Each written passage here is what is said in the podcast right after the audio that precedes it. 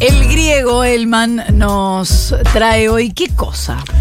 Cumbre de las Américas. Bien. ¿Qué les parece? Nos vamos esta vez a Los Ángeles. Cita de líderes americanos, no todos, ¿no? Una cumbre que ya de por sí hay que hablar más de las ausencias que de los que van. A ver, eh, excluidas Cuba, Nicaragua y Venezuela, o sea, tres países que no van. No va a propósito de eso Andrés Manuel López Obrador, presidente de México.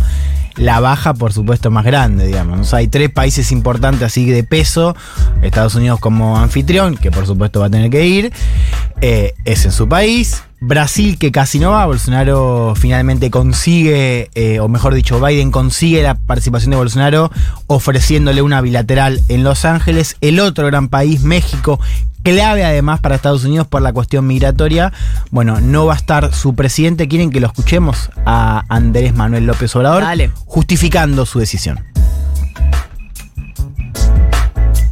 No vamos a escuchar un choto. No, te- Bueno. pero pará, te No. quiero La ma- preguntar fue esto. mala mía, eh, quiero decir, perdón, Pau, porque no, quiero, no quiero enfrentarme a Pau No, afuera. No, no te lo quiero. recomiendo. Sos muy quiero. cagón. Ahí Soy está. muy cagón, boludo, pero vengo siempre y escucho, no Sí, quiero ya está enfrentarme fuera. Y no puedo así decir todo nada, boludo. tenés a AMLO, escuchá. A ver.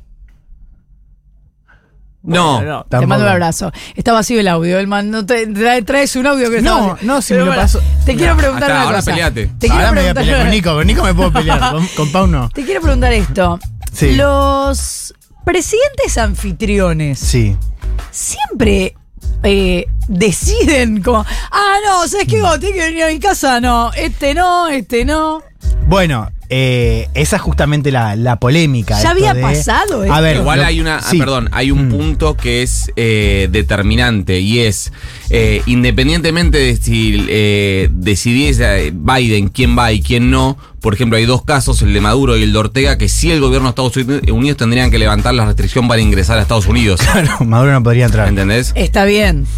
Está bien, Mm. pero ahí en todo caso tendría que hacer una aclaración respecto de, eh, bueno, eh, no, no sé, eh, vamos a ver cómo podemos hacer para que entre, Sí, como al Pero revés. Cuba, por ejemplo, que no era parte hasta el 2001 del sistema interamericano y que recién participa en 2015, eh, antes no participaba y era excluida. Pero Sí. digamos, fíjate ya, el sistema inter- interamericano, bueno, siempre dependió de Estados Unidos, con lo cual, aunque Estados Unidos no sea anfitrión, siempre tenía un poco la, la llave, si querés, o la lapicera de las cumbres. y cumbres la que- usa. Y la usa, ¿no? Eh, tampoco va Luis Lacalle Pou, presidente de Uruguay que tiene COVID. No va Nayib Bukele, presidente de El Salvador, sí manda una delegación. No va Xiomara Castro, presidenta de Honduras. Y no va Alejandro Giamatei, presidente de Guatemala. Fíjense. Digo, pensemos en la intención de Estados Unidos de buscar un acuerdo grande en términos de migración, o sea, una preocupación histórica de la Casa Blanca y acentuada en los últimos años. No está México, digamos que es el país más importante en términos de, digamos, de, de- de la, de la frontera. Eh, no, va, no va el famoso triángulo, digamos, o sea, no van eh, líderes de Honduras, no van líderes de Guatemala, no van líderes de Salvador y tampoco de Nicaragua porque fueron excluidos. Entonces, digo, los, los principales líderes Todos de los otros Centroamérica. países es igual que AMLO, no van porque eh, se solidarizan con esa En situación. el caso de Castro sí, en el caso de Yamatei de Guatemala no, o sea, ahí Yamatei tuvo roces con la Casa Blanca por críticas a su sistema judicial y Bukele algo similar, o sea, ha tenido también críticas con, eh, o ha tenido roces con la Casa Blanca por su récord de derechos humanos, lo hemos contado acá. Bueno, por eso Nueva Bukele manda de todos modos una alegación, pero mira, ya si tenemos que arrancar hablando de la cumbre y hablamos de las bajas, es que algo pasa, digamos. Si a eso le sumamos el clima de las semanas previas, recordemos esto, o sea, eh, eh, López Obrador confirma su baja esta misma semana. Eh, Bukele, digo, no, quizás aparece de sorpresa, por ahora no dice que no, Eh, pero tampoco hubo una confirmación formal porque no hubo un sistema de invitaciones eh, previas. De hecho, Estados Unidos tampoco justifica, no es que dice yo no voy a invitar a Cuba, Venezuela y Nicaragua. Era una cuestión de, no un rumor, porque se discutía en la arena pública, pero no es que Estados Unidos mandó invitaciones y dijo, no, yo explícitamente voy a excluir. Lo hizo de facto, digamos, eh, y estaba en el marco de conversaciones bilaterales, pero no hubo una organización puntillosa, eh, planificada con tiempo, eh, con, sí, con tiempo atrás, digo, de hace un par de meses. No pasó eso. Fue una reacción a los tumbos, ¿no? Lo cual le vale también críticas eh, internas en el partido, no solo dentro del país, ¿o no? En realidad, mira, ahí ya, si querés, empecemos a ver qué nos dice esto de la cuestión quizás más política y, y también geopolítica. A ver, lo primero es eh, que América Latina para la Casa Blanca, y ya hace un tiempo, no es una prioridad. Digamos, me parece que esta organización lo, lo demuestra. O sea, Estados Unidos de hecho tenía problemas porque no tenía, digo, para coordinar con cada país, porque le faltan embajadas. Digo, el caso de El Salvador, el caso de Panamá, hace un tiempo de Brasil, o sea, no tiene embajadores en todos los países de la región. Digo, ¿Y para- por qué? ¿Porque no le sirve para nada? ¿Sería? bueno, en parte porque están, porque pueden estar trabadas por el proceso legislativo. digamos. No es que no les sirven, es que están trabadas y la, la- la Casa Blanca pone más atención, o sea, están, son nominaciones que tienen que pasar por el Senado. La Casa Blanca pone más atención en desbloquear nombramientos y agilizar delegaciones en otros lugares del mundo, ¿no? Lo cual marca un poco esto que te decía recién, la prioridad. poca prioridad que tiene América Latina en la agenda exterior de la Casa Blanca. Tomemos si quieren las cumbres como referencias, digo, para ver qué nos dicen. En la última cumbre de 2018, Trump ni siquiera fue en Perú. O sea, fue Cuba, que en ese sentido Cuba eh, fue con, con su canciller, eh, pero ni siquiera fue el presidente de Estados Unidos. O sea que también eso nos marca un poco que, bueno, o sea, ahora Estados Unidos quiere relanzar la cumbre y, y, bueno, con mucha pomposidad, y ni siquiera su líder anterior ni siquiera fue la anterior. O sea, me parece que Pero no hay- es una posición eh, más eh, de los republicanos o es una posición de Estados Unidos. Ahí vamos a lo segundo, digamos. O yo creo que, que si, nos, si nos fijamos en, en- en los problemas de Estados Unidos en toda la agenda exterior, ahí tenemos un peso del factor doméstico que antes no estaba. Que insisto, esto se ve en todo. O sea, eso es algo que yo en, en general trato de decir cuando pensamos el poder de Estados Unidos en el mundo. En general siempre habla de China, digamos, como gran factor, digamos, de, que explica el declive de por Estados Unidos, pero en realidad lo que es cada vez más importante es la cuestión doméstica, que ahí tiene varias aristas. Una justamente es la división, o sea, hoy es muy difícil, fíjense, hace dos semanas, tema de las armas, o sea, temas tan Sí. básicos como eh, un tipo de control para que tipos no vayan armados y maten niños en las escuelas, genera una división eh, estructural, en el sentido de que los dos partidos están muy divididos en, en relación a lo que hay que hacer. Bueno, eso se traslada al campo de la política exterior y en el caso de América Latina tiene una traducción electoral, que es un solo estado, que es Florida. Florida Estado que tiene un peso electoral bastante importante, ¿no? También es un sistema raro el de Estados Unidos, donde solo mm, 10 estados importan para las elecciones. Claro. Y Florida es el caso de los emigrados cubanos en un primer momento, ya después con venezolanos, nicaragüenses, con lo cual ahí la agenda vinculada a estos países, Cuba, Venezuela, Nicaragua, importa mucho. Y acá de vuelta tenemos... Importa al revés, en el sentido de que hay eh, Claro, exiliados. importa, exacto, importa para hacer, para hacer gestos o no hacer gestos, Claro. ¿no? Fíjense, tomemos de vuelta la Cumbre de Américas. La del 2015 escenifica, vuelve Cuba a ser, eh, es invitada a Cuba por primera vez, participa eh, en ese entonces Raúl Castro, y un poco escenifica ese deshielo que fue parte de ese año, ¿se acuerdan? El, el deshielo eh, fijado por la administración Obama con la Cuba de los Castro, ¿no?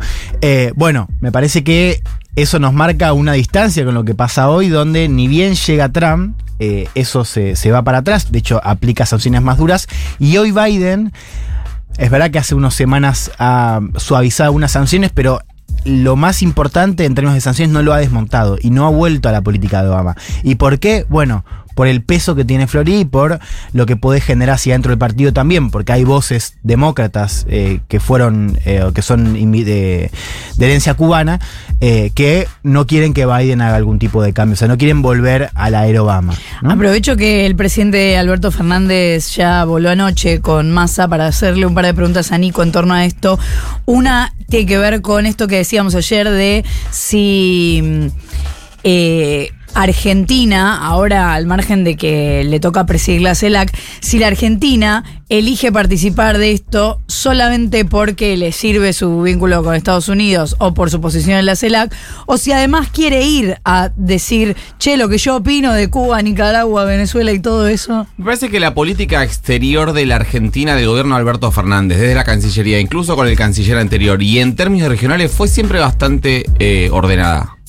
De- después que se diga lo que se diga de, en términos de declaraciones, pero a la hora de tomar decisiones, qué documento firmar, qué no documento firmar, qué posiciones adoptar respecto a eh, el rol de la OEA en determinadas eh, eh, cuestiones que hubo a nivel regional, fue bastante ordenada. En este caso, termina eh, facilitándose la llegada de Alberto Fernández a Los Ángeles por una posición regional, es decir, los propios excluidos le piden que vaya que entre ellos Nicolás Maduro. Nicolás Maduro dijo, nosotros necesitamos que vaya, necesitamos que la voz de la región, que haya una voz en la región y Alberto Fernández lo va a hacer bien. Y AMLO también, ¿no? eh, AMLO no, lo- no se lo pidió eh, directamente, ¿No? ¿No? directamente, pero sí dijo que es importante que la CELAC esté representada, Claro. la Argentina tiene la presidencia pro tempore, etcétera.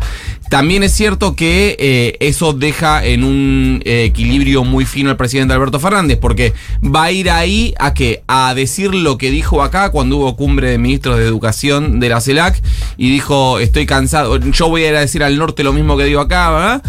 Y desde ahí incomodar en términos regionales a la gestión Biden, la cual está siendo en este momento atacada desde el republicanismo de Trump respecto a su vínculo con, la, eh, con, con Latinoamérica, y complicarse la previa a su bilateral del 25 de julio, o va a, a, digamos, cinturear un poco más. Eso lo vamos a ver cuando lo escuchemos. Y Biden, ¿no tiene también que cinturear acá en, en- ¿No tiene, digamos, que comprarse un poquito más a los que vayan? Sí, vamos a ver qué ofrece. Ahora, eh, no va, esto no va a ser una cumbre, vos digas, o sea, yo te contaba estas ausencias, digo, ya para pensar tema migración. Otros temas, digo, está en la agenda, tema de reforma del BIT, que esa podría ser importante. Eh, digo, esa puede ser un tema que nos interese, pero no va a haber una sustancia que vos digas, uh, acá te vas con un gran acuerdo. Eh, sí, hay algo que ofrece Biden que algunos presidentes les importa más que otros, que es el vínculo con el sector privado. O sea, sí lo que le dice Biden es, eh, no, no me tengo que ganar a, a ustedes, ustedes gánense a los míos, porque yo no puedo hacer nada eh, por ustedes con estos empresarios, pero ustedes sí pueden ofrecer a ver qué tienen para mostrar y que haya inversiones. Me quiero agarrar un poco lo que decía Nico, porque creo que abre una puerta inter- interesante. A ver, Bueno. uno podría... que ok. No, digo, eh, por, el tema de América Latina.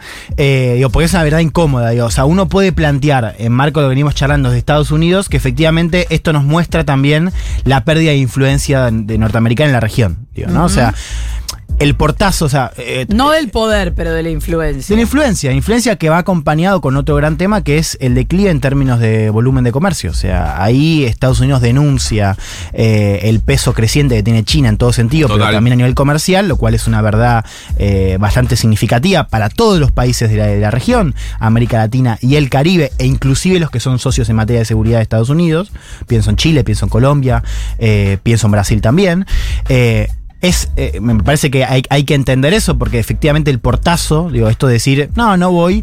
Antes, quizás en los 90, hubiese sido más difícil de procesar. Ahora ya no, no, no importa tanto. Ahora, creo que Nico eh, reve- o, digo, pone sobre la mesa una verdad que también es incómoda, que hay que plantear de este lado, que es, vamos a poner el caso de Maduro con Alberto Fernández, ¿no? Eh, Maduro le dice, tenés que ser la voz de la región. ¿Qué vas a decir? O sea, no existe y no tenemos, y creo que esta cumbre lo muestra bien, ni siquiera digo una plataforma, digo una agenda, una voz, un tono que marque cierta unidad regional al margen de Estados Unidos. Lo que No, pasa eh. que me parece que, que Maduro le tira eh, el que sea la voz de la región con la idea de andar a defender que nos están excluyendo, algo que como decía Nico, Alberto Fernández viene haciendo en el sentido de que no le parece bien que, que los eh, discriminen eh, económicamente y en todos los aspectos, pero tampoco es que Alberto Fernández defiende en todos los aspectos que Estados Unidos le critica a esos países, no es que Alberto Fernández es un defensor de eso. No, no, perdón, que, que No, no, sí, saltar. sí. No, al margen de la cuestión puntual de Venezuela y Argentina, digo, para pensar más allá de, de lo que pueda estar de interés de Sina Maduro, y, y, a ver, también, si la agenda de América Latina es denunciar que está incluyendo a Cuba, Venezuela, Nicaragua, si ese es lo, lo único No, que se puede decir, Claro. hay un déficit digo, evidente. Ahora, sí me parece, y de vuelta tomemos la cumbre. La, pensemos en las últimas cumbres, digo, la del 2005, que fue el escenario del no al ALCA, ¿no? Con la contracumbre afuera, pero también con unidad de líderes. Pienso en Lula, pienso en Néstor, eh, Chávez en Venezuela. Evo no era presidente, pero estaba en la contracumbre, con lo cual, digo, ya se perfilaba como líder eh, futuro en Bolivia. Eh, y ahí vos tenías claramente un, un bloque. Después podemos discutir el contenido, si era solamente ideológico, si era circunstancial, qué pasó después con eso, podemos discutirlo.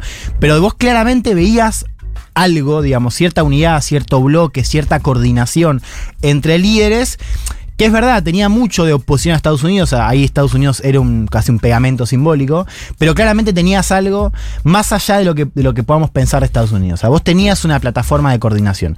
Hoy no existe eso. Igual, a ver, eh, dos cosas respecto a eso. La primera, Sí. que es lo que se le exige a Alberto Fernández de algunos países de la región, es que eh, represente claramente, hoy no es lo, no es lo mismo Venezuela, Bolivia. Eh, Colombia o Brasil, digamos, en términos regionales. Mm. Sí. Lo que pasa es que el resto, Brasil va a estar representado, entonces él está diciendo, sé la voz de este segmento. Y lo que se le va a decir, o sea, la agenda no es eh, anda a quejarte de que no nos invitaron, sino que la agenda es, por lo menos hasta, hasta donde yo sé, es eh, la línea tiene que ser, es, che, cambió el color político de Estados Unidos, se fue Trump, viniste vos, pero la relación con, con Latinoamérica sigue siendo exactamente la misma.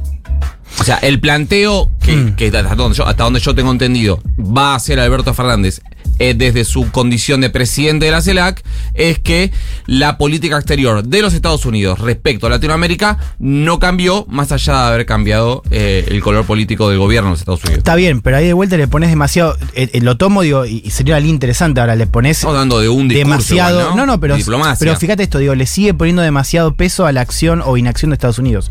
Lo que digo es, no hay algo por fuera de eso. O sea, vos podés criticar, podés elogiar, podés pedirle cosas a Estados Unidos.